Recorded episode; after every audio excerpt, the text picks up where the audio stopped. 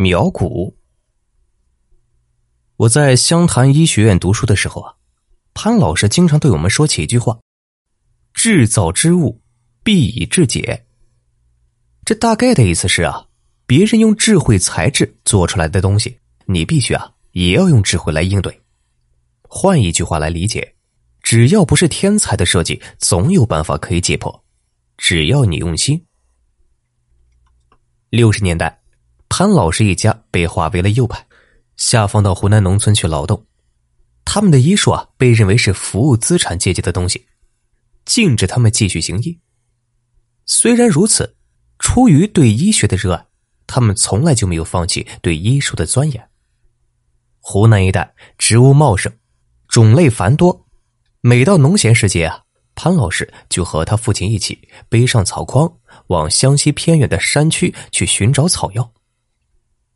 有一天，他们在山上迷失了方向，竟然不知不觉的跨过了贵州边界。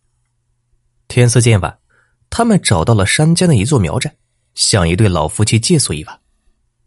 这户苗家似乎只有两位老人居住，他们话不多，吃过晚饭就进屋睡觉了。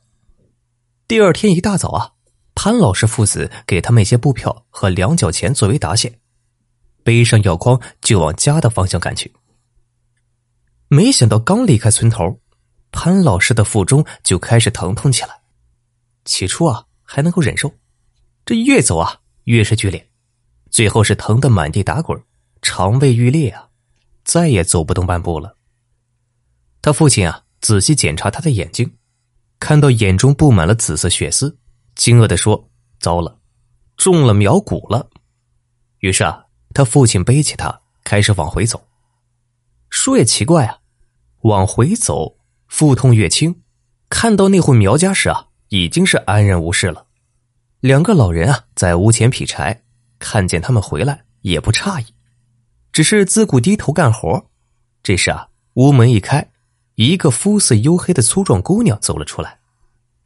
各位听友。如果此时换作是本人，哪怕出来的是罗玉凤这样的凶神恶煞的，也没有办法，乖乖的跟他拜堂成亲，夜晚受他蹂躏，白天下地干活，毕竟性命要紧啊。可是潘老师出身医学世家，这几代人就是研究人体药性的，岂能束手就擒？这家人啊，也不捅破这层纸，对此事只字不提。吃饭的时候，自动为他们摆上碗筷。但是啊，他们坐在那里，嘴里是不敢再进半点食物。晚上睡下来，潘老师父亲轻声的为他讲述了蛊的来历。蛊是苗族人自古以来就研制出来的邪术，相当于人体内定时的化学炸弹。它的制作方法主要是利用了某些动物的雌雄相依性，例如天鹅、狼、蜥蜴、蛇等动物的某种种类。感情极为专一，自幼便雌雄相伴，其一死而另一半衰寿终生，甚至殉情而亡。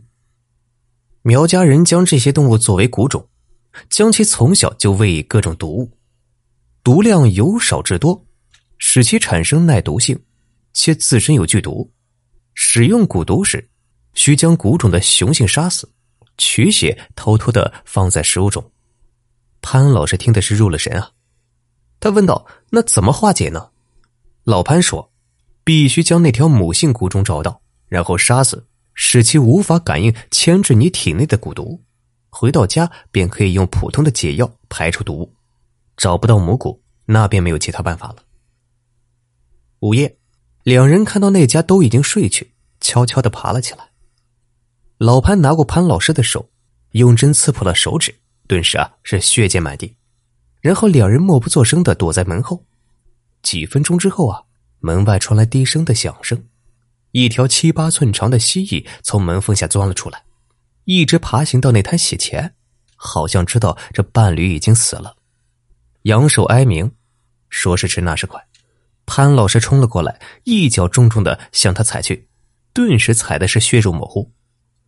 次日清晨，两人又给这户人家一些布票和两角钱。